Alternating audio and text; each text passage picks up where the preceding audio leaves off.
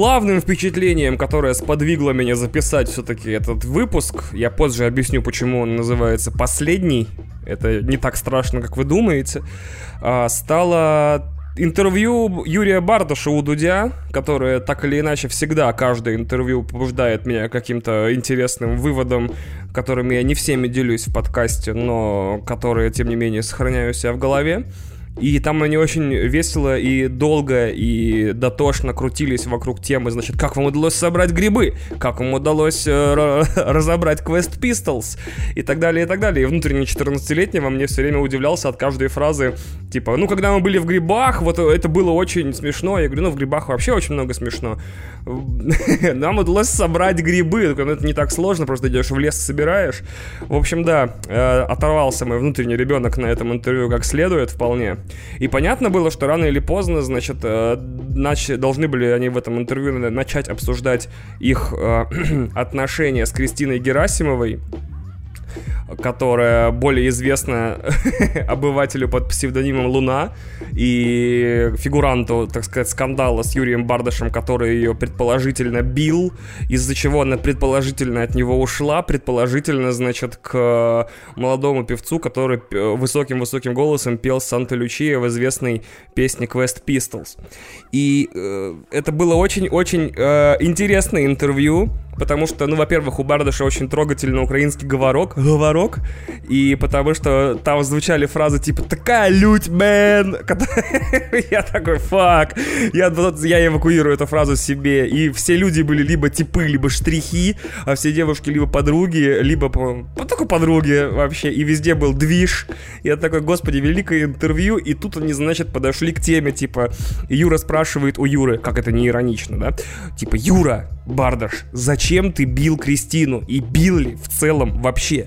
И мне кажется, что когда ты начинаешь касаться таких щепетильных вопросов, э, и только тебе на них так или иначе нужно отвечать, у тебя есть выбор всегда. Либо ты активируешь Клинтона, и говоришь, да, я бил Кристину, так получилось, я очень сожалею о содеянном, я прошу у нее прощения, мужчина так поступать не должен, э, то есть вообще без вариантов типа стопе.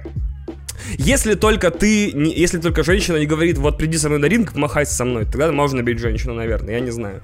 Я вообще хотел большой монолог запустить на тему того, что... Ай, блядь, ну это очень стрёмно. Короче, э, сама фраза «женщин бить нельзя», она довольно специфическая. Потому что нельзя, например, двигаться быстрее скорости света, и нельзя делить на ноль. Быстрее скорости света нельзя двигаться, потому что в таком случае, значит, объект должен обладать бесконечной массой, а бесконечной массой, как известно, обладает только моя мать. Вот. Либо, если ты делишь на ноль, ты должен признать, что все числа, вне зависимости от вообще чего-либо то ни было, равны между собой. Вот это нельзя. А женщин бить нечестно. Я, конечно, понимаю, что вы такие, значит, можно бить женщин? Нет, женщин бить нечестно. Нечестно бить существо меньше тебя и слабее тебя. Я, еще раз повторюсь, я женщин ни разу в жизни не бил, и не то, чтобы очень сильно планирую, не планирую. И э, обладаю бесконечным дизреспектом тем, кто хотя бы раз в жизни ударил или бил женщин. Э, ударил, типа, ударил один раз или бил вне зависимости. Потому что, ну, как бы, если ты бьешь женщин, ты должен знать, что это нечестно и должен встретиться с этими последствиями. И либо ты активируешь Клинтона, повторюсь, и говоришь типа, да, я ударил Кристину, возможно, даже не один раз, возможно, даже не десять, но мне очень жаль, я вот сожалею о содеянном, это было плохо, я дурак, блять, прости меня, дорогая, пожалуйста. Клинтон. Либо ты активируешь Трампа и с места начинаешь, типа, на самом деле она меня била, я вообще ее не трогал, это она меня лупила, fake news, fake news. И что же выбирает, блядь, наш товарищ Бардаш? Товарищ Бардаш или Бардаш, я уже не помню. Выбирает роскошную тактику защиты, типа, на самом деле она как бы виновата, но не, не в том, что, короче, например, женщина двигается на тебя с ножом, да? Ну вот она такая берет нож и двигается на тебя. Ну ты беги тогда, наверное. Ну, блядь, бить ее, ну это тоже стрёмно. Как бы, come on. Но Юра использует супер защиту, типа, как известно всем, женщина в 7 раз психологически сильнее мужчины. И тут я, я, я полтора часа слушал это интервью, полтора часа, я не смотрю уже давно интервью, вообще никакие. Э, то есть ни Шихман, ни Дудя, ни вот но, новый подкаст э, Мезенцева, который выпустил. Я ничего не смотрю. Зачем они подзаебываются с этими съемками, ставят свет, включают камеры? Нахуя? Что я там невероятного увижу? Чудесный монтаж? Нет. Невероятные, блядь, локации? Nope. Лица эти смотреть два часа? Ну, как бы да, но на самом деле нет. Большинство интервью я слушаю, потому что Господь благослови подписку YouTube Premium. Просто, господи, боже мой. Это не реклама, YouTube мне не платит, я слишком маленький блогер. Этот подкаст слушает от силы 5-6 тысяч человек, так что, как бы, come on, какая-то реклама может быть. И... Что там? А, вот. И я, значит, реально остановился, как вкопанный, идя по улице тупая фраза. Я, значит, реально замер на улице, то есть как будто вот был ролик, в котором я иду по улице, его поставили на паузу на VHS, то есть я еще полосками такими поплыл сверху экрана, такой, а что? Женщина в 7 раз психологически сильнее мужчины.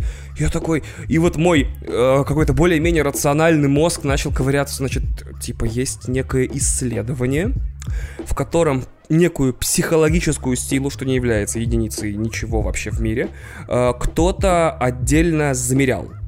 То есть кто-то, значит, подвергал женщин и мужчин экспериментам, скорее всего, бесчеловечным, иначе как замерить психологическую силу, и пришел к выводу то, к, о, о том, что женщина в 7 раз психологически сильнее мужчины.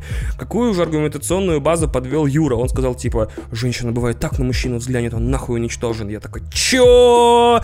Типа, если ты не долбоёб, и у тебя вообще все в порядке с головой, то как бы женщина на тебя не смотрела, у тебя все будет тип-топ. Ну, может, там, виноватым себя почувствуешь в чем-то или нет. Нельзя отрицать силу особых женских взглядов. Любой человек, который э, хотя бы день провел с женщиной, понимает, о чем я говорю. Э, ну, я такой, я бросился гуглить, типа, чё, чё, блядь, вообще такое? Откуда эта херня у людей в головах? Гуглю, типа, э, study, research, women seven times more than men, типа, думаю, на английском наверняка будет. Да, вы удивитесь, я нашел э, исследование Гарварда на тему того, что женщины действительно в 7 раз чаще ди... получают неправильные диагнозы при сердечных приступах. What? И это вот страница за страницей одно и то же исследование. Еще было э, паразитный результат в поиске, который типа не, не является релевантным, о том, что э, бисексуальные женщины чаще впадают в зависимость от марихуаны в 7 раз, чем гетеросексуальные. Вот и все. Вот и все. То есть я говорю, исследования женщины в 7 раз больше мужчин, нахожу только эти результаты. Никаких результатов о психологической силе. И мне непонятны три вещи. Э, наверное, не три. Ну хуй с ним. Скажу три вещи. Одну придумаю или скажу, что было четыре. Похер. Что в итоге, почему Юра Дудь, имеется в виду, не сказал типа Юра, то есть Бардаш, ты, блядь, перекрытый? О чем ты говоришь? Что это за херня? What the fuck? Типа, ну, если люди не несут околесицу, их, наверное, в интервью нужно тормозить, типа, что за, блядь, исследование? Что это вообще? Откуда эта информация у человека? Почему он использует ее как аргумент э, в вопросе, э, бил ли ты женщину? The fuck, да? Во-вторых, почему это не стало мемом? Почему никто не стал... Людей посмотрел интервью достаточно, почему никто не начал задавать вопросы, типа, кажется, Бардаш перекрытый? Ну, он перекрытый, если он несет такую херню. Ну, прям, серьезно. Просто ударенный на голову. И в-третьих, значит, э, как так получилось, что общественными кумирами и людьми, которых почитают, становятся люди с такой хуйней в головах. То есть, если бы я в жизни произнес, ну, всем же известно, что женщина в 7 раз психологически сильнее мужчины, ну, во-первых, я сам бы себя задавил бы говном, во-вторых, как бы я бы, это получается, я дал бы карт-бланш любому человеку накормить себя говном. А так, получается, есть Юра Бардаш, который это говорит, и никто не обращает внимания. То есть, либо люди внимательно смотрели, либо на самом деле все такие, типа, ладно, наверное, это факт, который он знает. Типа, как можно себя так не любить? Как можно не реагировать на эту фразу? Мы сл... Или, что еще хуже, люди слышат эту хуйню и такие, ну да, да, реально так. Я это неоднократно замечал, но только Юра Бардаш это в слова так облег, что я понял, Женщины же реально в 7 раз психологически сильнее мужчин. What the fuck? Что это за хуйня? Как с этим, блядь, бороться? Пиздец, короче, кошмар. Дальше, почему этот выпуск называется «Последний выпуск»? Uh, этому подкасту явно требуется перезагрузка. Я пришел к тому, что я, значит, смотрите, я месяц писал заметки для этого подкаста, и по идее должен был быть двойной выпуск, в котором, значит, один выпуск будет э, про все кроме медиа, про какие-то вещи, которые меня беспокоят, про новости, про, блядь, личные переживания какие-то, а второй выпуск будет чисто про крутые, значит, анонсы, игры, фильмы, книги. К сожалению, на заметок, действительно кайфовых заметок накопилось только на один выпуск. И я понял, что я до сих пор, вот сколько подкасту, полтора года, не выполнил главную его задачу как-то обобщить у себя в голове картину того, что это мой подкаст, который вот я веду и рассказываю то, что мне интересно, а то, что это иногда интервью Бардаша, иногда, значит, э, не знаю, запреты ВАДА на участие России в Олимпийских играх аж двух подряд, э, или анонс Xbox Series X, э, меня, типа, как-то смущает. Типа, я до сих пор не могу понять, типа, где заканчиваюсь я, начинается мой обзор новостей, где собственные впечатления. Я такой, блин, и еще постоянно я каждый день, когда я чем-то занимаюсь, я думаю, а вдруг я сейчас могу записать подкаст и не пишу его, и мне очень тяжело. То есть я как бы сам себе вот этот камень вешаю, я попросил всех моих дорогих патронов и слушателей этим не заниматься, и огромное спасибо всем и каждому из вас, кто не торопит выпуски, прям вообще вы делаете для меня большое одолжение, потому что я сам, как очень, блядь, встревоженный э, человек э, вечно всем, э, сам себя угнетаю этим довольно неплохо, но, к сожалению, не могу решить эту проблему у себя в голове, поэтому это выпуск последний в этом году, со следующего года подкаст я начну с января. Э, между этим выпуском и новым выпуском общим будет несколько спешалов для э, Патреона которые я обещал, которые я просто очень хочу сделать. А, поэтому вот о них будет прям контент в течение новогодних праздников. А для всех остальных, для малоимущих слоев населения и тех, кто по тем или иным причинам не хочет заносить деньги, я вас ни в коем случае не осуждаю, чудовище, а, выпусков некоторое время не будет. То есть, наверное, тоже месяц, потому что мне нужно в голове пере, перекроить фигню некую. Я не очень люблю делать подкасты интервью, но я хотел бы сделать несколько подкастов интервью интервью. Я не очень понимаю, как мне сочетать, э, типа, выпуски с какими-то личными впечатлениями о вещах и э, какие-то обзоры медийных хуевин. Поэтому мне нужно перезагрузить все, то есть, чтобы никто от меня ничего не ждал. Типа, это последний выпуск в этом сезоне. Давайте вот так вот отрежем.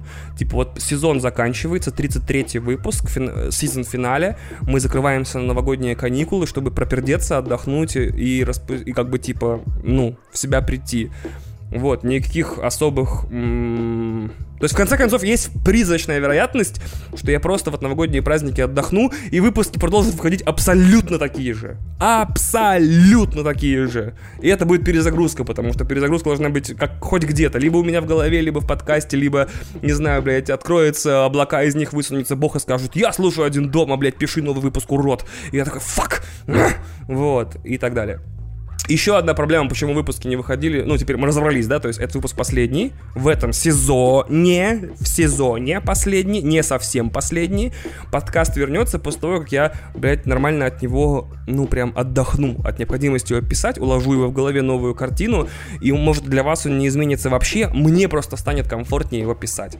Вот и все. Дальше. Почему выпусков так долго не было? Потому что и это довольно личная фигня, но я считаю, что надо такие вещи все равно как-то освещать. А, я пошел на психотерапию.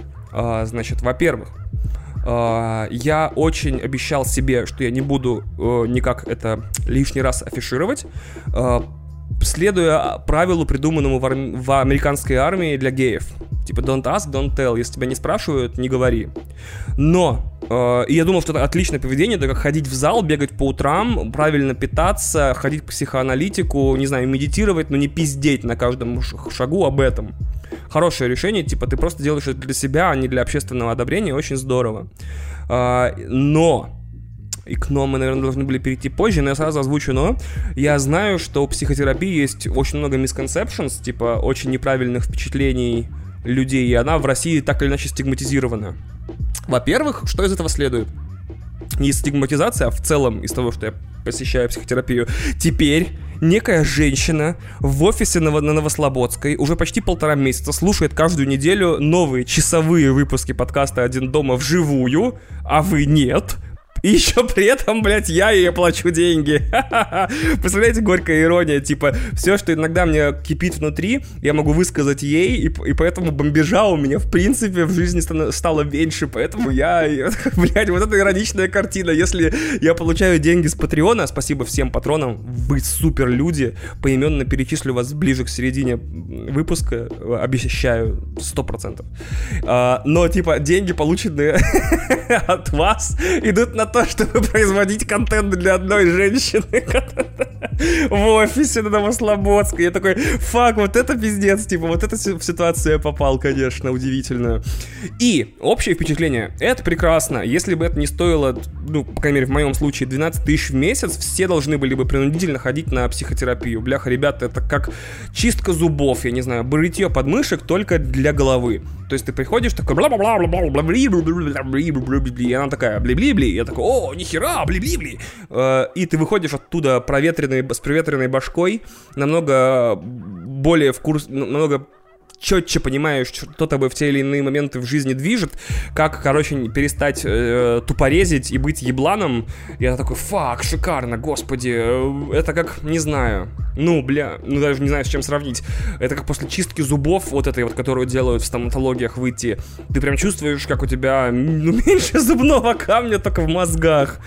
Вот. Но меня поразило, типа, люди начали писать в интернете, э, в обсуждениях, в которые я не влазил, потому что я стараюсь меньше участвовать в всяких, блядь, тупорезовских дискуссиях. В Твиттере это отнимает много времени и сил у меня, что, типа, если человек ходит к психотерапевту, или тих, психоаналитику, значит, блядь, он посещает либо доктора, либо шарлатана. Потому что, и если он посещает доктора, значит, он признает, что он болен. Я такой, what the fuck?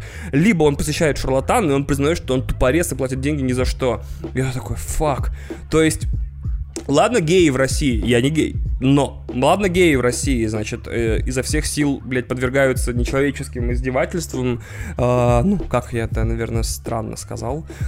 Ладно, как бы геи в России подвергаются гонениям, да, и им трудно афишировать или по ряду причин свою ориентацию. Потому что э, гомосексуализм в России, или гомосексуальность, точнее, стигматизирована. Типа, ну, все, ты уже не человек, ты уже существо низшего порядка. Э, также стигматизированы жертвы изнасилований, я хуй знает кто еще. Э, дети все практически, все стигматизировано к хуям собачьим, и теперь еще психотерапия заодно. То есть, если ты вообще хочешь что-то в жизни делать, тебе нужно, значит, справиться о мнении, блядь, 15 тысяч людей из Твиттера, которые тебе скажут, что это, короче, либо развод, либо ты просто больной, и у тебя тараканы. Я такой, ну, блядь, доживите до 31 без тараканов, я на вас посмотрю. Это, мое, это вот исчерпывающее мое мнение. Человек, который дожил до 30 лет, и не накопил в себе груз всякой хуйни в голове и м- не хочет с ним разбираться, то он либо, значит, провел эти 30 лет, ну, не знаю где, в какой-то вакуумной коробке непроницаемой, из которой смотрел на внешний мир через маленькое окошко, хотя и это тоже создало бы ему порядочное количество, не знаю, расстройств, тревог и комплексов. А уж если ты вообще жил, то есть ты там встречался и расставался с женщинами, э, трудно ладил с родственниками, не знаю, э, делал какие-то важные решения, чтобы потом разбираться с их последствиями, последствиями. Тут явно как бы эмоционального груза ты накопил звездец. Значит, тебе прямая дорога на психотерапию, которая тебе позволит все эти кирпичики нормально разложить. Да, в широком смысле это просто наведение порядка в голове так же, как дома. То есть вот я иногда, редко признаюсь, втыкаю AirPods и просто начинаю лихорадочно убирать дом. Не в смысле прям мыть полы, потому что я ненавижу мыть полы, а там, ну, просто вещи по своим местам разложить, там провода в, в отделение шкафчика специального, ну, чтобы не валялись вещи. Примерно то же самое психотерапия. Это просто Просто наводишь спокойный порядок у себя в башке. Супер.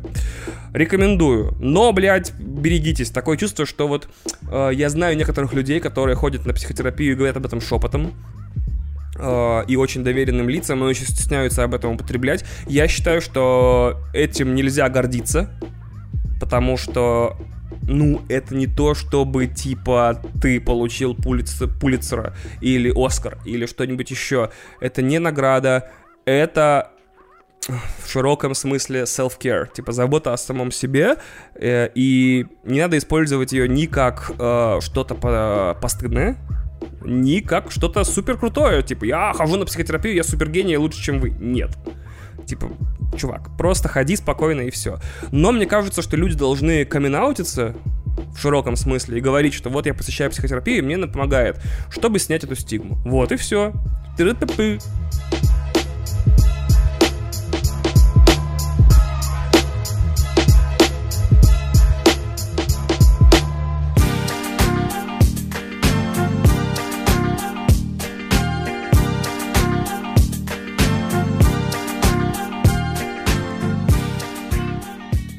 Из еще впечатлений, значит, сходил на концерт рэпера «Сквозь баб», и я реально херел. А, во-первых, очень приятно, что на этом концерте были дорогие патроны. Респект патронам. Ваше поименное упоминание уже очень близко.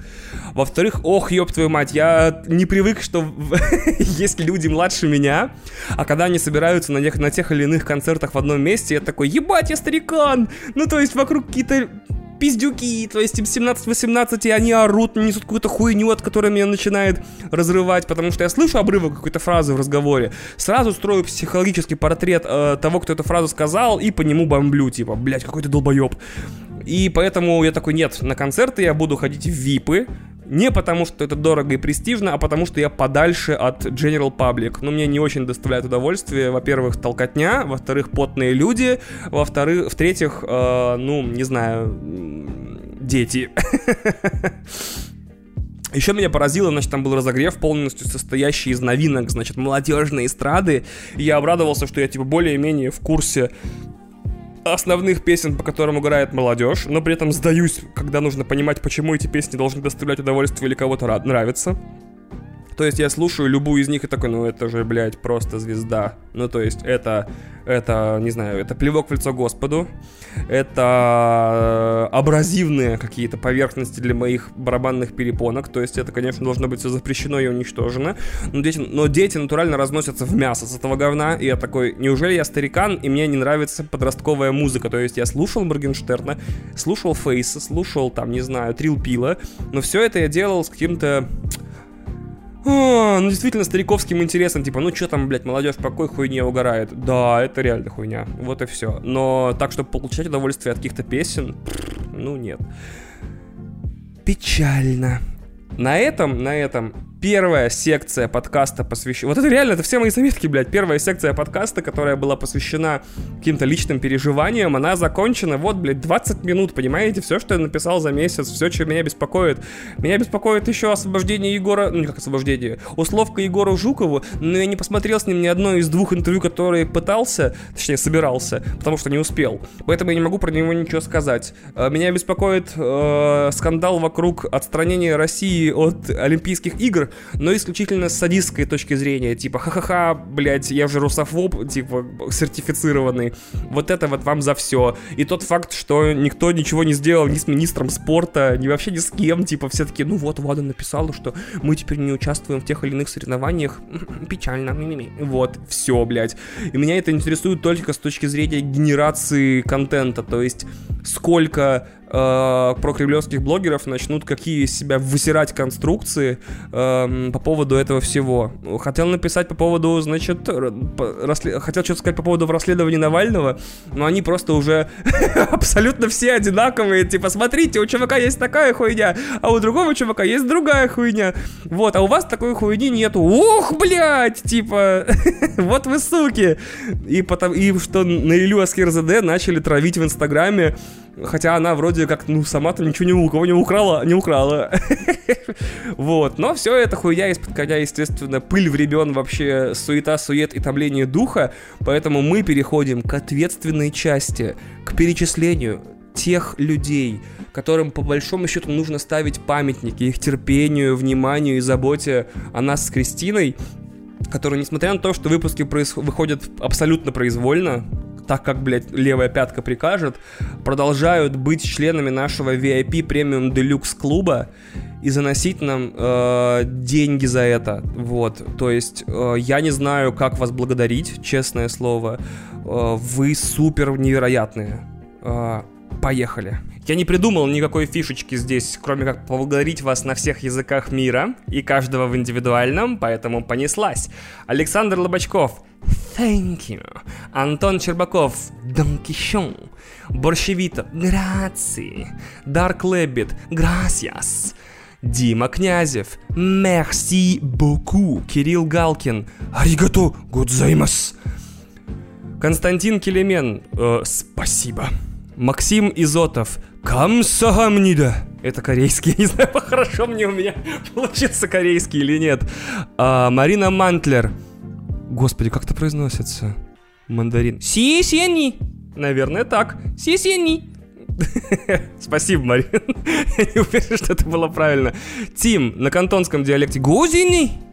Будем надеяться. Сейчас, если, не дай бог, меня какие-то слушают, они просто с ума сойдут. Дузини. Будем надеяться. Тайский. Э, Копкун. Это для Влада Слепухина. Кепзеп. Дангджи. Это нидерландский. Или Данки.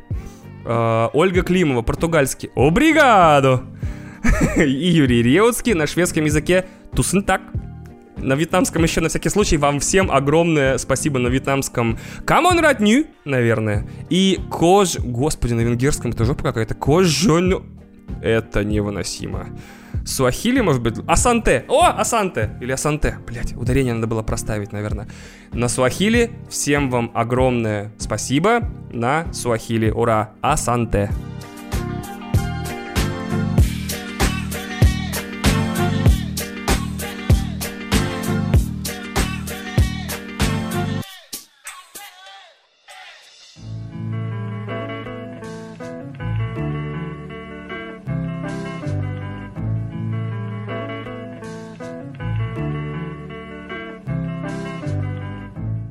А также напоминаю, что если вам нравится то, что вы слышите, хотя это, по идее, вообще не может никому нравиться, ну ладно, а, поставьте 8 лун из 10 котят, оставляйте комментарии, где только можете в том приложении, в котором слушаете. Рекомендуйте нас друзьям, врагам, родственникам, э, можно даже умершим, э, домашним животным, растениям. И подписывайтесь на Patreon. Как я уже сказал выше, ближайшие несколько выпусков которые я обещал патреонам, выйдут эксклюзивно для подписчиков Patreon.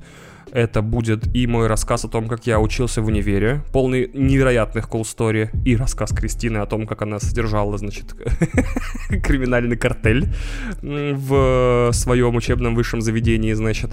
Это и рассказ о том, как я смотрел э, все 9 эпизодов «Звездных войн», который выйдет после финального с моими мини-рецензиями на все эпизоды, как после того, как я их посмотрел, и вот с высоты прожитых лет. Там будет очень много cool story, потому что я практически ни один эпизод не смотрел просто так, без какой-нибудь херни происходящей.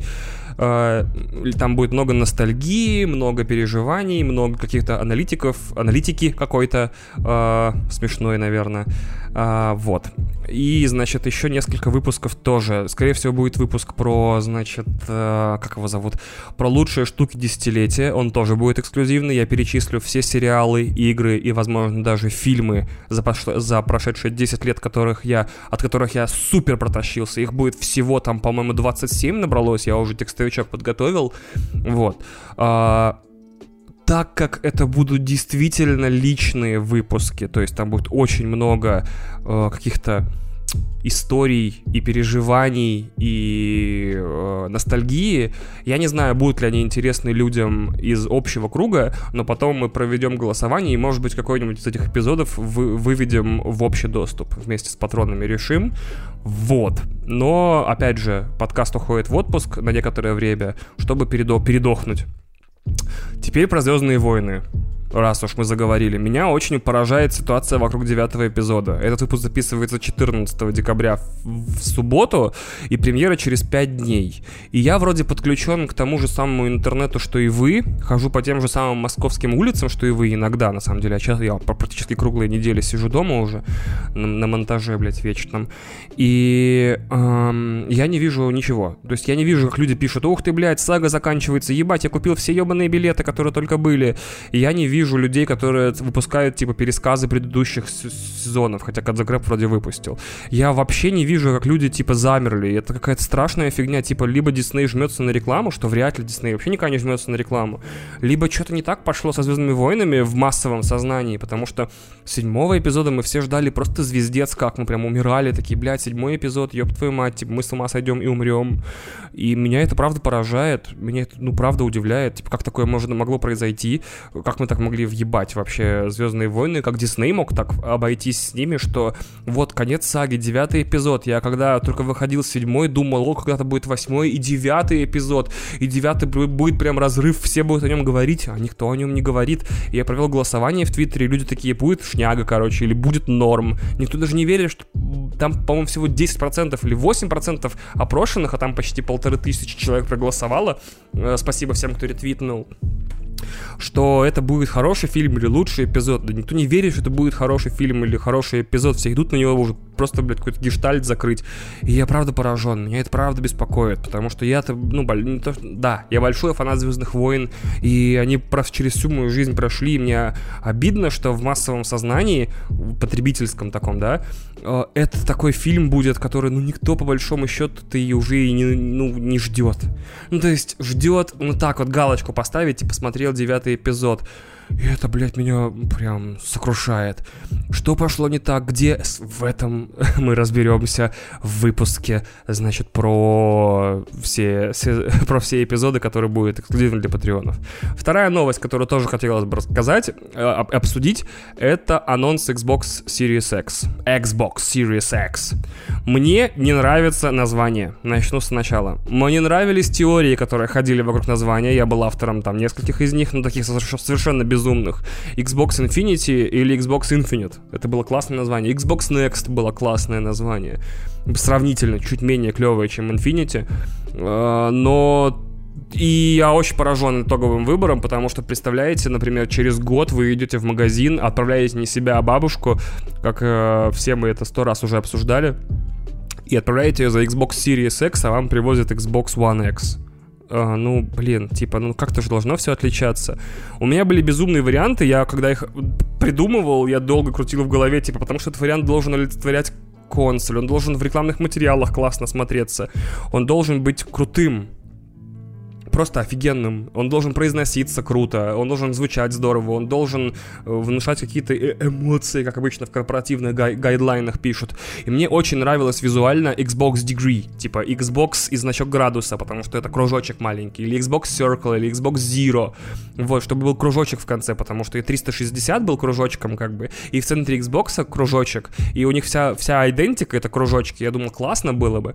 Или убрать One X, просто оставить Xbox X, ну это вообще супер классно. Но, в принципе, они это и сделали. И мне понятно, почему они выбрали это название. Потому что, смотрите, э, Sirius у тебя уже возможен модульный подход. То есть понятно, что э, сейчас есть Xbox One, Xbox S, э, Xbox One, Xbox One S, Xbox One S All Digital и Xbox One X. Эм, то есть у тебя целый... У Microsoft есть цель, целый модельный ряд Xbox One, по-моему, One уже даже не производится, или еще производится, черт его знает. И они, им этот подход понравился, и поэтому они хотят э, модельный ряд новых, вот Series, каким-то образом расширять потом. То есть я не удивлен, если выйдет Xbox Series S, а через пару лет выпустят слимку типа Xbox Series S и Xbox Series Z какой-нибудь, который будет, ну, прям 28 тысяч терафлопс, просто игры будут идти в, в 16к и так далее. И это очень интересно было бы, конечно, посмотреть. Но, как обычно бывает в таких случаях, люди взяли и тут же придумали сокращение. И теперь Xbox Series X — это Xbox Sex. Блять, ну ёб твою мать, а. То есть, во-первых, почему-то, несмотря на тысячу таких историй, люди до сих пор, э, компании большие, не собрали себе подразделение из 16-летних детей, которым они озвучивают те или иные названия, чтобы те смеялись и говорили, как их, короче, будут жарить потом в интернете мемами и придумывать всякую херню. Э, ну, правда. Потому что э, секс появился прям через, по-моему, минут 5 после анонса консоли, консоли на ТГА в 5 утра. И тут же стал общеупотребительным. Также вот я только, я не успел еще отойти от того, что Xbox One называют Хуаном. Мы теперь нужно снова привыкать к тому, что Xbox Series X будут называть сексом. Типа, ну что, она на сексе выходит? Ты, типа, да, там я, у меня дома секс. Ёб твою мать, ну, пипец. Где гейминг, где секс, чертов разберет форм-фактор мне не нравится. То есть вот я, ну, с другой стороны, я подумал еще чуть-чуть и понял, что мне в принципе любое э, отступление от классического форм-фактора консолей, типа как VCR-боксов, то есть как видеомагнитофонов, мне бы не понравилось. Будь Xbox Series X хоть пирамидкой, хоть э, шаром, ну, сферой, хоть кубом, мне бы это вызывало бы истерику и ненависть, потому что, ну, я как человек престарелый, мне все, все новое бесит. Но подумал, что если Xbox... Это очень классная теория, я, по-моему, единственную я пока что озвучиваю, что если Xbox Series X по форме напоминает умную колонку, может быть, они наконец-то придумали, как имплементировать Kinect так, чтобы он был все-таки действительно неотъемлемой частью как консоли, консоли и действительно какой-то функционал э, умной колонки, ведь у э, Windows 10 девайсов есть Cortana, голосовой помощник, названная в честь героини Хейла, главного эксклюзива для Xbox который уже, кстати, по-моему, несколько дней как не эксклюзив, с тех пор, как эм, Master Chief Collection выпустили на... на Steam, по-моему, он вышел. Ну, вообще на ПК. И вдруг Xbox Series X это не сколько консоль, хотя консоль там процентов на 95, это еще и умная колонка, то есть они все-таки хотят вернуться к тому, с чего начинали Xbox One, с того, что это медиа-центр, прежде всего. Э, и, но теперь подойти с другой стороны, то есть ты можешь отдавать какие-то команды этой колонке, а, от того, что посмотреть погоду, до включить музло, э, до переключить приложение. Может быть, они попытались и попытаются еще раз провернуть эту штуку, но в этот раз с более каким сказать, как сказать, э, человечным подходом, хотя Картана не такая умная, как Сири или, э, как его зовут, Алекса.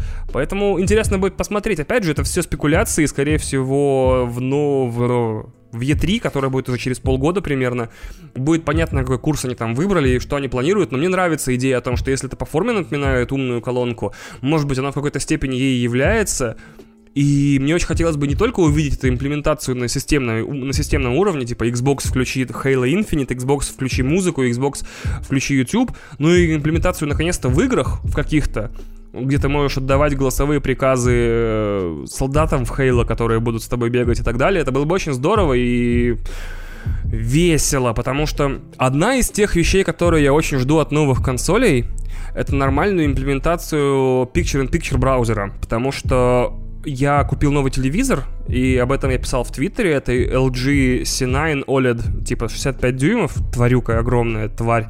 Кто бы знал, что 65 дюймов не очень подходит под мою гостиную, и мне все время нужно втихаря отодвигать диван сантиметров на 10, чтобы у меня картинка помещалась в глаза, но это проблема первого мира, ладно. И там есть функция, позволяющая выводить системный браузер по голосовой команде, то есть ты в пульт начитываешь запрос на русском или на английском, а браузер выводится в треть окна сбоку. И вещи типа как пройти Э, уровень такой-то э, в этой игре, или как пройти подземелье такое-то, э, мне теперь не нужно, короче, держать рядом iPad для этих вещей, потому что я когда проходил Зельду, некоторые подземелья, э, которые с загадками, я проходил такой, ёб твою мать, я вообще не представляю, что здесь делать, Зельда сильнее меня, что это за лупа, как здесь вообще действовать, и поэтому гуглил название подземелий на iPad, надеюсь, что новые консоли консоли, блять, какое ударение-то, они как-то эту проблему решат, чтобы, потому что я помню еще Xbox One One премьера, премьерился с функцией типа полуэкранного браузера, где ты можешь что-то посмотреть или что-то погуглить, но в итоге я, например, на Xbox One X этой функцией не пользовался ни разу, и меня это беспокоит, потому что, ну, мне хотелось бы эти затыки как-то, э, ну, обходить без необходимости подключать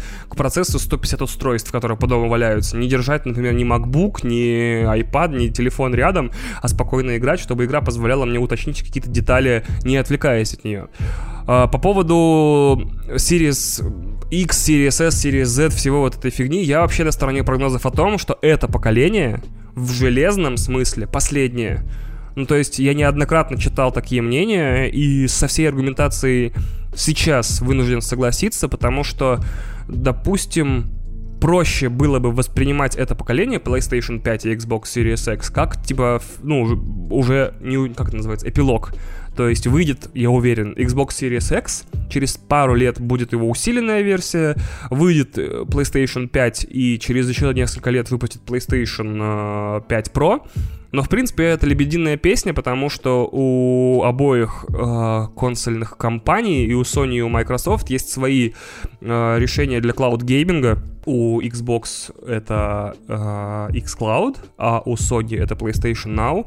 И я уверен, что основные деньги сейчас, после постепенного роста стадия, которая, которой я, во-первых, не пользовался, б, почитал почти все отзывы, которые смог найти, и посмотрел кучу видео, и как прототипная технология, она у многих работает. Значит, через 5 лет, скорее всего, все вопросы с ней будут решены, и мы в принципе, в принципе, скорее всего, так или иначе будем играть уже не на приставках, а на веб-сервисах, что вообще решит все вопросы с железом, там, тормозами, я надеюсь, и так далее. А, то есть, если Sony и, и Microsoft разместят в России какие-то сервера через лет 5-7, да, и у нас выйдет, например, просто PlayStation, и просто Xbox, и они будут размером там с пачку сигарет, и ты их подключаешь, э, и в них там нужно втыкнуть по большому счету HDMI, э, питание и кого, кого, что там еще? И, и, и, блядь, как его? HDMI, питание и сетевой кабель. И все, в принципе, у тебя приставки с подпиской на сервис э, там годовой, например, в, в комплекте. И ты спокойно играешь во все игры все, всех поколений через облако. И хотел бы я того или нет, это неизбежно будет исследоваться, продвигаться и улучшаться. И поэтому я почти уверен, что, в принципе, мы сейчас встречаем девятое и в целом последнее поколение игр. Дальше только маленькие коробочки со стримингом, потому что, ну зачем? Это решает гораздо больше вопросов, чем э, создает например, ну, особенно когда технология станет достаточно общеупотребительной, ой, достаточно распространенной, чтобы не приносить там никакой input lag, чтобы когда ты там двигаешь э, в шутере, и э, это решает гораздо больше вопросов, чем создает, то есть когда технология выйдет на тот уровень, когда уже не надо будет беспокоиться о том, что герой двигается с отставанием в секунду или в полсекунды, и отставания уже практически не будет, в принципе, можно будет нормально играть во все игры, и основные деньги, и то есть и зрители, игроки, и деньги все двинутся туда, поэтому вот. Так как этот выпуск на какую-то часть действительно now playing получается, хотел вам рассказать о том, что я посмотрел и что мне понравилось за последние, там, ну, месяц получается. Значит, я посмотрел Irishman, ну, ирландца. Мне понравилось, деды воевали, потрясающе все выглядит, бу-бу-бу-бу-бу, все уже вы читали сто раз, но не вызвало у меня никаких прям сверхъестественных эмоций. То есть, как кино, это снято безупречно, но от всего этого, если не нафталином, то хотя бы типа старческим угаром каким-то отдает. То есть это какая-то вечеринка в доме престарелых. Ни одного молодого актера, мне кажется, на площадке среднего возраста был под 70. Но, опять же, дедов надо уважать, по крайней мере, вот этих дедов так точно. А, поэтому никаких проблем у меня фильм не вызвал, но и не понравился, так что прям супер-супер. Он хороший.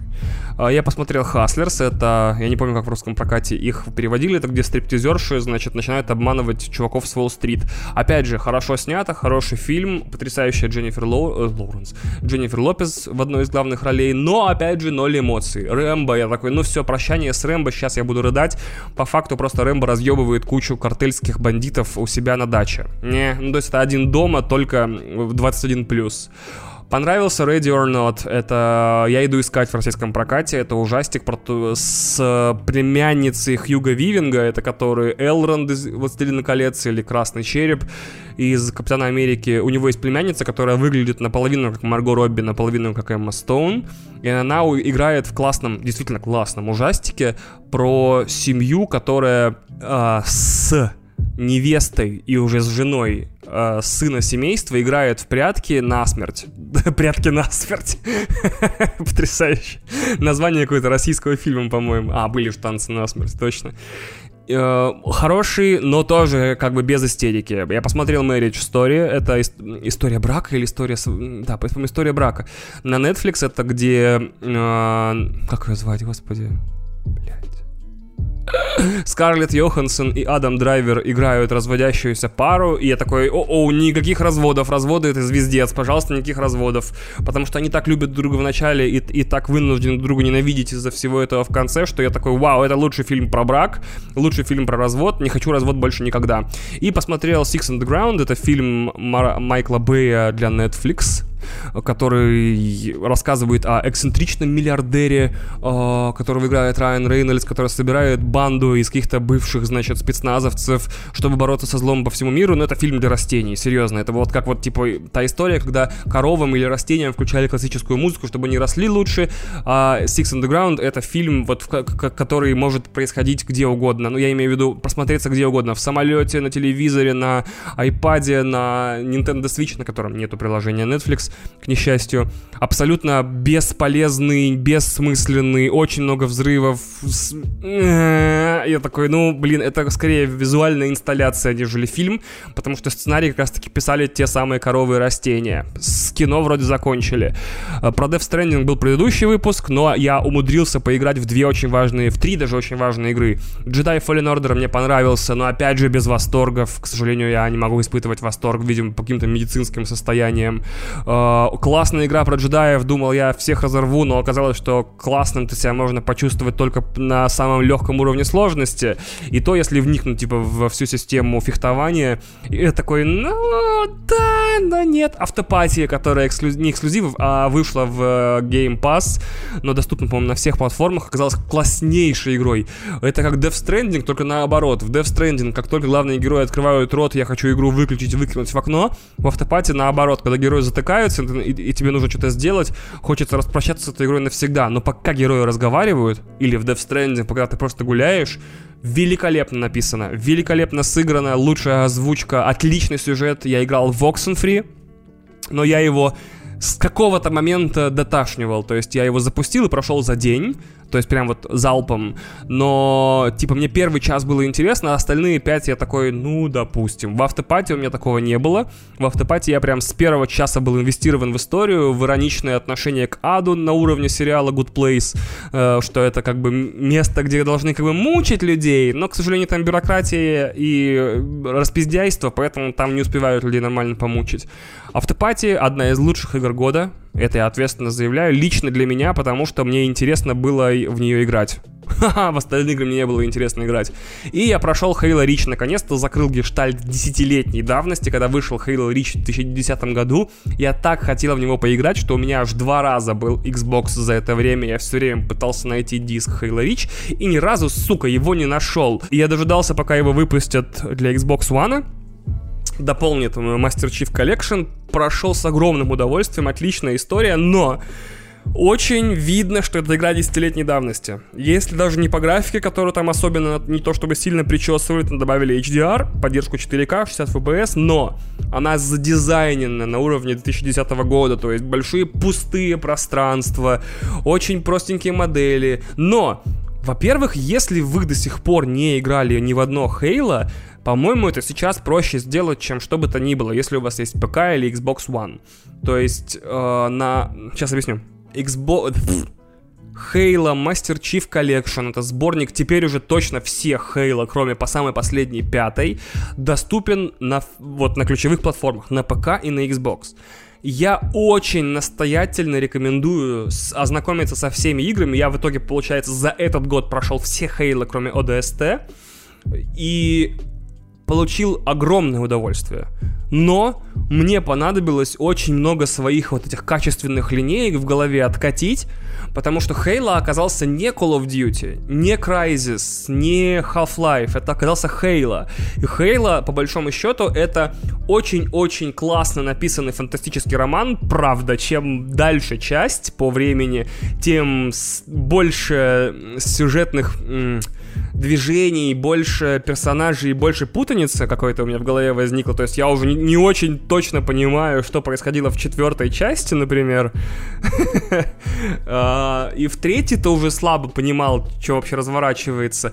Но первые две, например, были прям охренительные. А с точки зрения игры, это действительно больше пазл, чем шутер. То есть каждый раз, когда тебя ставят, эм, ну, каждый раз, когда у тебя возникает некая огневая ситуация, есть ты, есть уровень, есть враги, это каждый раз э, наполовину балет, наполовину шахматы, наполовину, я не знаю, что угодно.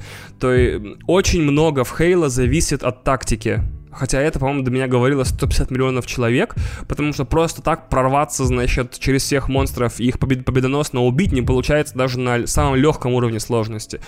И мне этим Хейла понравился. Да, все части Хейла с первой по Рич, мы не берем четвертую и пятую, ее делали уже не банжи, а, это не то чтобы прям такие разрывные эпические игры. Там не то чтобы есть сцены в духе Call of Duty, там не то чтобы есть сюжет в духе Half-Life, Half-Life там совершенно, совершенно все по-другому. То есть это э, тактический шутер, действительно. То есть э, выпустил обойму, поменял оружие, подобрал оружие с пола, метнул гранату, промахнулся, вынужден ныкаться. Все в этой игре, гранаты, оружие, э, восполняемые щиты, виды противников, все это создано для многообразия игровых и огневых ситуаций. Не для того, чтобы это было интересно и увлекательно. Чтобы понять, ключ Хейла, а это, скорее всего, в том или ином смысле ключ к играм скорее двухтысячных, нежели 2010-х, потому что, ну, Хейла не был на таком взлете в десятых, а первая часть вышла в 2001, а последняя часть Банджи в 2010, чтобы понять игры того времени и почему от Хейла так обоссывались, я все-таки рекомендую вам пройти Хейла челлендж и пройти все Хейла на той платформе, на которой это возможно. Это, к сожалению, невозможно на PlayStation, но что поделаешь. Вот, по играм все вроде, да. И я потрясен, что в этом году Half-Life 2 исполнилось 15 лет. Я хотел не, недели две назад выпустить выпуск о воспоминаниях о ней. И что в этом же месяце, получается, Unreal Tournament и Quake 3 Arena им исполняется 20 лет. И это вообще, конечно, повод очень глубоко задуматься о том, сколько какую жизнь э, я прожил за эти годы. Half-Life 2 просто фантастический набор воспоминаний у меня о том, как, например, э, я когда-то работал в компьютерном клубе и вместе с одним из админов, Мишей, пьяным в говно абсолютно под пивом, смотрел технодемки, по-моему, в 2003 или 2002 году. Те самые видео с какой-то презентации, где они показывали физическую модель э, на стеклах, бочках и этих самых, и я кон- конкретно чувствовал, что это не... Ощущение давно потерянное для меня, что это просто не может быть правдой. То есть э, я смотрел ролик, например, а, Senua Saga Hellblade 2, который вместе с Xbox One X крутили на TGA, и у меня не было ощущения, типа, ого, блядь, это не может быть правдой. А вот от Half-Life 2, 15, получается, даже 17 лет назад у меня было это ощущение, и я не знаю, о чем это больше говорит, об играх или обо мне и о том, что мы потеряли это впечатление от Next Gen и от новых игр, о том, что, ну, бляха, это будет прям супер-пупер игра. То есть все будущие игры, включая там Cyberpunk э, или Last of Us 2, я жду такой, ну, это будут классные истории, с которыми мне очень-очень хотелось бы э, провести много времени. Ни одну из них я не воспринимаю как, ого, это будет разрыв башки, э, я буду просто играть и не буду верить в то, что это возможно. И я помню, как диск с Half-Life 2 приехал в ноябре 2004 2004 года в город Ковдор, в котором я тогда учился в школе. Я взял этот диск и побежал к другу скорее устанавливать, установил, и на следующий день э, после школы у него дико в него рубал, но там все модельки замирали, если кто помнит 15-летней давности события, нужно было вводить специальные коды в консоли, в консоли, черт его знает. И, конечно же, Unreal Tournament и Quake 3 Arena, наверное, очень много людей вообще познакомились с видеоиграми и долгие годы, лет 5 еще как минимум, были основными мультиплеерными шутерами, и каждый из них я играл просто запредельное количество времени в гостях у всех друзей по очереди, потому что у всех стоял Quake 3, Quake 3 и Unreal Tournament. Так что, блин, факт. Мы слишком долго, слишком много времени уделяем этим, э, слишком, блядь, мы слишком много в игры играем, мне кажется. Ну, то есть, когда мы а, празднуем а, дни рождения игр, вышедших столько лет назад, это повод, конечно, очень-очень сильно задуматься.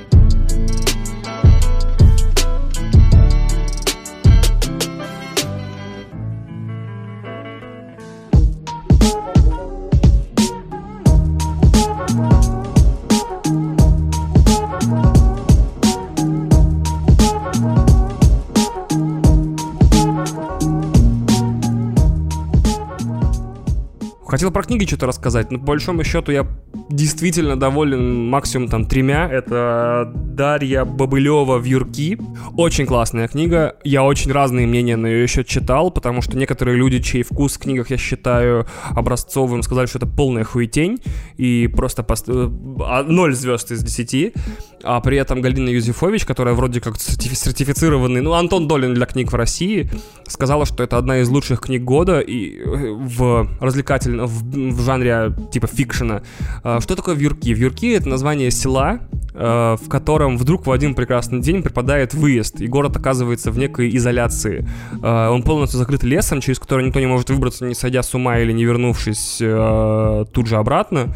Он становится заколдованным, и мне премис такой очень нравится. Я люблю, когда люди начинают жить в некоем закрытом пространстве, закрытом в ходе каких-то, типа, сверхъестественных событий. То есть мне очень нравилось книга Стивена Кинга «Под куполом», где вдруг купол накрыл простой американский город, но все в итоге скатилось к Стивену Кингу, где люди оказались сами себе враги и друг друга практически все перебили и перенасиловали. Ну, я уже даже не помню, про что книга была. Вот помню, что premise был классный, но в итоге Стивен Кинг оказался Стивен Кингом. И, ну, это, на самом деле, его trademark мне просто, в принципе, не нравится такое. А вот Бабылева придумала классную штуку, что, значит, после этой изоляции вьюрков с жителями начинают происходить некие события. И Первая половина книги, книга не очень большая, первая половина книги — это отдельные главы, посвященные отдельным жителям Вьюрков, которые переживают некие мистические, значит, опыты. А, они сталкиваются с существами из российского, из российского, из русского, старорусского фольклора, и как бы эти истории разворачиваются одновременно параллельно и последовательно, то есть э, одни из историй как-то влияют на истории другие, но в целом это отдельные как бы серии очень неплохой антологии ужастиков. Я думаю, ну это классно будет, конечно, если вся книга кажется такой, ладно, но вдруг с середины книга делает не то чтобы резкий разворот, сколько вдруг превращается в последовательное повествование, и в итоге к моему большому удивлению, э, тебе объясняют и причину изоляции, и кто в ней виноват, и появляются некие главные герои, которые, собственно, каким-то образом начинают расследовать эту фигню. Э, и в итоге ситуация классно решается. То есть я такого не ожидал, что сначала это будет просто зарисовки из жизни деревни, которую постигла вот такая фигня, и в то же время потом книга с середины вдруг превращается в, магист... ну, в какой-то ровный сюжет, и тебе интересно за ним следить. Обе части клевые, и я правда был удивлен, что до сих сих пор, книга, по-моему, вышла то ли в середине, то ли в начале этого года, ни один из русских, значит, российских, точнее, ни один из российских эм, стриминговых сервисов не купил права на экранизацию. Потому что, во-первых, в Юрки больше, чем наполовину состоят из вот этой вот дачной эстетики, не знаю, как это назвать. Очень классно книгу назвали в обзорах дачной готикой. И все изо всех сил там а, такое прям и лексика дачная, и декорации дачные, и все то рыбачат, то охотятся, то вот там э, занимаются всякой херней. То есть такое чувство, что вот ты читаешь книгу и уже в деревню бабушки приехал. Я, например, когда читал книгу, превращ... представлял себе в Юркика как раз-таки деревню Вёски в Ярославском крае, э, Ярославской области точнее, вот, в которую меня возили в детстве. Это невозможно было вычистить, вычистить из головы, поэтому если вы давно не ездили в деревню, прочитайте в Юрки, очень классная книга. Ну, по-моему, классная. Вот мне очень понравилось. Многим, кому не понравилось, ну и слава богу. Как бы слава богу, что мы как-то расходимся с людьми во вкус. Что я, блядь, несу, пиздец. И я прочитал Дэвида Копа э, Cold Storage, книга пока что только на, на английском вышла, и это было удивительно. Типа, книга рассказывает о том, как, значит, двое специалистов в области устранения массового оружия сталкиваются не с ядерной бомбой, не с водородной бомбой, а с неким грибком, который, значит, умеет путешествовать, ну, у которого развит метаболизм. Он быстро адаптируется, умеет вырабатывать химикаты для того, чтобы бороться с окружающей средой, быстро растет, захватывает организмы, клево плодится. Это практически родственник кардицепса из The Last of Us, если помните, о чем я говорю.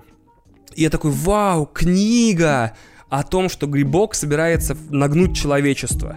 Я, если бы вот я прочитал книгу, и одна из первых мыслей была такой: э, книга вся разворачивается, ну практически 80% книги, кроме первого, кроме вступительной главы, разворачивается в э, хранилище. В Америке, если вы знаете, развиты вот эти вот сервисы, где, ну не сервисы, а это здания, в которых много таких вот, ну как в Breaking Bad э, Уолтер Уайт хранил у себя деньги. Просто вот такие комнатки, похожие на гаражи, которые отгораживаются такой рифленой э, дверью стеной э, от внешнего мира и открываются на замочек. И вот вся книга если обобщать, то можно так сказать, вся книга разворачивается в одном из таких вот хранилищ в котором по ошибке или по злому умыслу или по недосмотру, не буду спойлерить, оказывается этот грибок и начинает постепенно захватывать, значит, людей и животных и всех остальных. И м- персонажей там вообще по большому счету, по-моему, меньше десяти и я удивлен, что если бы я писал книгу про живой грибок, который, ну, они все живые, если бы я писал книгу про агрессивный грибок, который собирается уничтожить человечество, у меня, в принципе, уже к первой, третьей книге э, столицы были бы уже уничтожены. То есть я не знаю почему, но мне кажется, что если ты пишешь книгу, тебе не нужно считать бюджет для съемок, тебе не нужно там кастинг какой-то создавать, препродакшн, продакшн и так далее. То есть ты пишешь, и вещи происходят. И поэтому мне непонятно, как сценарист э, Спайдермена первого, э, парка юрского периода, еще нескольких фильмов, у которого совокупные доходы с, с его фильмов, сборы, э, составляют больше миллиарда, мог себя так закрыть. Может, это был какой-то литературный эксперимент, а что, если я напишу книгу, которая э, разворачивается в одном хранилище? Интересно, мне прям очень было удивительно. То есть я бы размахнулся бы на гигантоманию, и у меня, в принципе, к концу книги бы не было его места на земле, и последние люди бы спасались там кое-как от этого грибка и одержимых им людей и животных, а у него это абсолютно камерная история, которую, в принципе, в принципе, можно было бы выпустить тоже... Ну, я вообще про все книги так говорю, да, все классные книги должны быть экранизированы, чтобы люди познакомились с их классными историями, мне так кажется. И это вполне мог бы быть классный нетфликсовский или амазоновский мини-сериал на 8 серий, где, значит, который можно было бы снять за копейки, и он бы классно смотрелся. И финальная книга, о которой я хотел поговорить, это Дэвид Уоллес Уэллс. Эм, это публицист и писатель, исследующий тему, ох, это будет сложно, глобального потепления и изменения климата, который написал книгу под названием Un- Un- Uninhabitable, блять, Uninhabitable Earth, Life After Warming. Это, значит, непригодная для жизни Земля, жизнь после потепления. Я прекрасно отдаю себе отчет о том, что в 2019 году, в принципе говоря о глобальном потеплении, э, ты становишься, как сказать объектом очень разных взглядов. То есть, когда, если я в Твиттер напишу что-то типа «Вот классная книжка, в ней очень интересно рассказано, что всем нам пиздец». Я, значит, ага, типа, во-первых, ни- ни- никто не воспримет это всерьез, всем похуй на глобальное потепление давно-давно. Во-вторых, типа, люди начнут спорить с тем, что это вот не антропогеничный, не антропогенный фактор, ничего не доказано, нет потепления, ты что, Грета Тунберг, бу-бу-бу-бу-бу. И мне кажется, что это очень странно, типа, нельзя даже в 2019 году по кайфу обсудить глобальное потепление, потому что книга интересная, местами очень скучная, очень скучная. Я читал еще на, на английском, то есть, на, блядь, я такой, фак, когда ты закончишься, сука. Но ее первые две трети это дотошные, точные описания, ну как точные, нет, очень яркие описания того, что скорее всего нас всех ждет, если никакие меры не будут предприняты, да и в целом, если меры будут предприняты все равно. То есть там интересный тезис, что в принципе это все какая-то непроходимая, значит, метка э, человеческого, человеческой деятельности, после которой можно было, до которой можно было бы еще Землю спасти, она уже пройдена, поэтому дальше начинается только damage control, то есть мы можем еще как-то более-менее чуть-чуть местами э, скорректировать то, насколько нам будет пиздецово в ближайшие там 100 лет, 80 лет, но ебано будет все равно. И там вот как бы, вот что будет с пожарами, какие будут наводнения, голод, война, экономические там проблемы, э, кризис с беженцами, которые, ну, типа, у нас уже к середине века будут люди, квалифицирующиеся как клим, климатические беженцы, то есть их родину просто смыло нахуй и сожгло пожарами, и у них больше нет страны, там просто радиоактивная пустыня, я шучу про радиоактивное, но пустыня, и они просто идут селиться в другие места, и все. И поэтому я решил не рассказывать об этой книге, вы все равно не будете меня слушать, это же глобальное потепление, кого оно волнует. Там охеренный запас, просто охеренный запас премисов для э, фантастической литературы, игр, фильмов, чего угодно. Первая штука, которую я тут достал, это интересное решение в виде... Смотрите, значит, есть вероятность того, что человечество может чуть-чуть себя спасти и как-то охладить планету, если создаст то, что я назвал адский щит. Адский щит. Это э, подвешенная в верхних слоях атмосферы э, взвесь, то есть считайте наполовину порошок, наполовину аэрозоль из оксида серы, который будет благодаря своим свойствам отражать солнечные лучи, больше, чем это делает Земля сейчас, и, следовательно, под ним Земля будет чуть-чуть прохладная, то есть солнечные лучи не будут добираться в большинстве, в каком-то части своей до Земли, и у нас будет чуть-чуть попрохладнее на планете. Типа, но это то, что сам автор называет Devil's Bargain, типа сделка с дьяволом. Да, мы подвешиваем щит из, а, щит из оксида серы, смешно, что типа а сделка с дьяволом, щит из оксида серы, но в итоге мы не можем знать, какому количеству э, значит, нарушений, блядь, экологии может это привести. Э, насколько много людей получат новые болезни из-за проблем с дыханием, потому что дышать-то все равно придется оксидом серы многим и кому-то, да? Э, и насколько это вообще скажется на ветрах там и на всем остальном. Но тот шанс, что человечеству рано или поздно придется взвешивать позитивные и негативные последствия этого решения, все-таки есть. Я такой, вау, это звучит как Матрица 4, типа, мы сожгли небо, чтобы солнце не проникало на планету, это чуть-чуть прохладнее стало. Мне очень понравилось. Дальше. Есть одна классная штука, типа, в ледниках, есть то, что называется пермафрост, вечная мерзлота, там уже давным-давно все заледенело и так далее. И помимо того, что эти ледники начинают таять, и, следовательно, рано или поздно таяние дойдет до вечной мерзлоты, освободится не только метан, э, который будет дополнительно согревать землю, потому что метан согревает? метан согревает, покупайте метан. Эм, но и, скорее всего, замерзшие в вечной мерзлоте организмы, несущие в себе вирусы, которые были на Земле еще до существования людей. Я такой, what? Это же звучит как начало еще одной охуенной книги, типа э, льды таяли, таяли, таяли, но вдруг арктическая экспедиция находит мамонта или хуямонта, или, не знаю, саблезубого тигра, или саблежопую кошку, и там, значит, э, какая-нибудь супер-пупер мега-вирус, который человечество не то, что не может победить, оно в принципе там э, иммунная система, был, иммунная система людей была на Земле э, после того, как этот вирус навсегда замерз. То есть он настолько древний, настолько, блядь, яростный, что, короче, скосило всех. Я такой, хм, звучит как начало моей ненаписанной книжки. И еще одна клевая штука, финальная, последняя.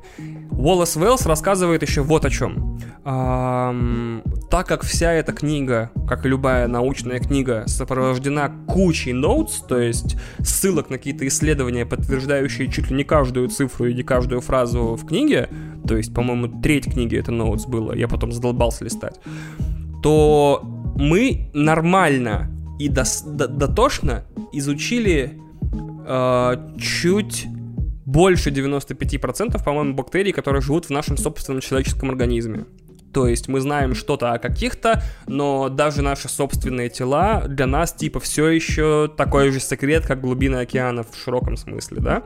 И что если некие бактерии, которые до сих пор спокойно живут у нас в каких-нибудь органах и никого не трогают, при достижении абсолютного какого-то уровня влажности, температуры, еще какого-нибудь показателя начинают вести себя иначе?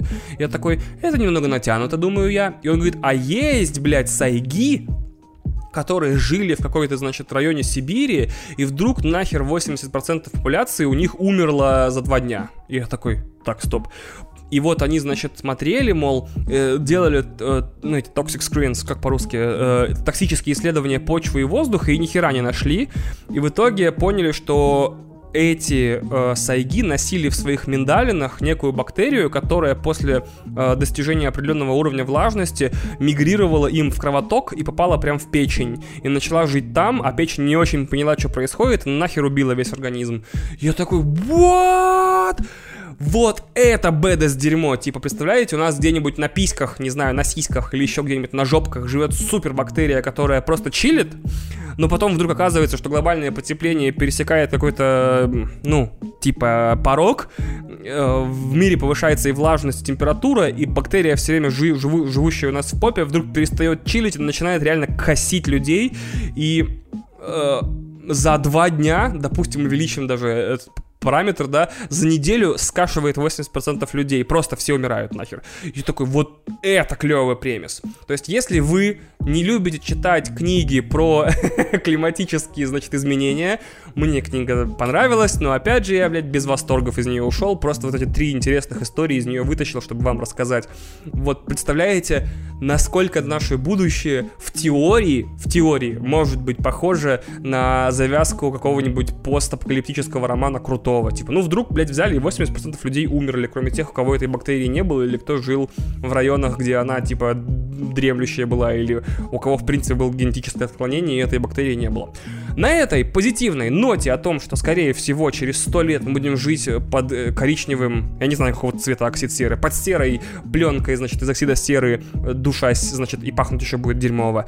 Или древний вирус из какого-нибудь мамонта нас всех пригрохнет, или бактерии из жопы нас всех тоже перебьют, я и прощаюсь с вами, дорогие слушатели. Это был заебический год, за который я выпустил не так много выпусков, как хотел, но, по крайней мере, мне не стыдно ни за один из них, кроме этого. Надеюсь, в полностью перезагруженном классном, ярком, дерзком, кайфовом формате я выйду уже в январе следующего года, ближе к концу месяца, и мы с вами вместе продолжим следить за тем, какая хуйня происходит интересная в мире, какие классные фильмы выходят, надеюсь, я начну от них получать удовольствие, и они хоть какой-нибудь будет по кайфу, надеюсь, будут охерительные сериалы, роскошные книги, зашибательские игры, и все это можно будет э, послушать в этом регулярном подкасте, который начнет выходить хоть с какой-то завидной или незавидной регулярностью.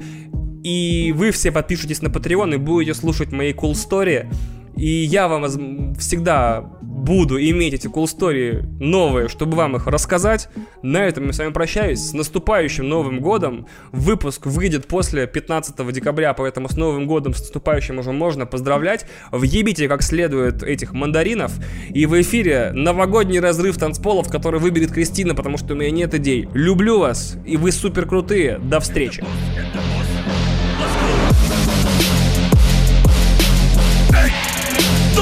сутки, это дом на сутки.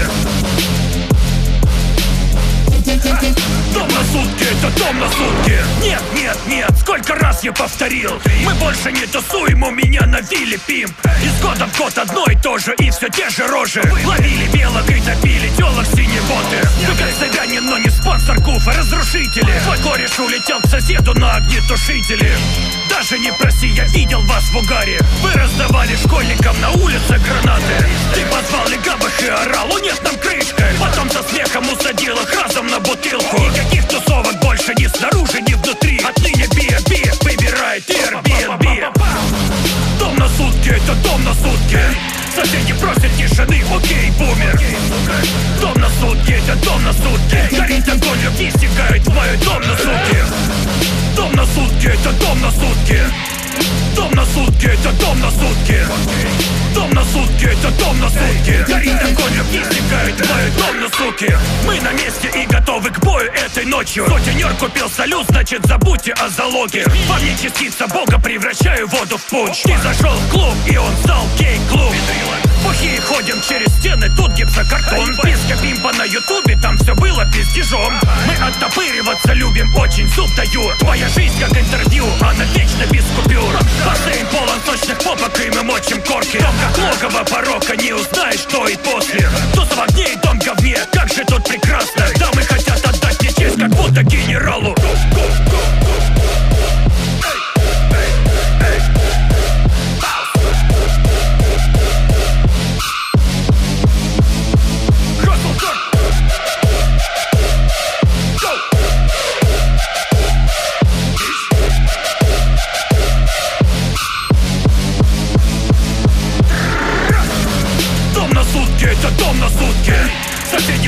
тишины, окей, бумер. Дом на сутки, это дом на сутки Горит огонь, любви стекает в мой дом на сутки Дом на сутки, это дом на сутки. Дом на сутки, это дом на сутки. Дом на сутки, это дом на сутки. Горит огонь, огни стекает, лают дом на суки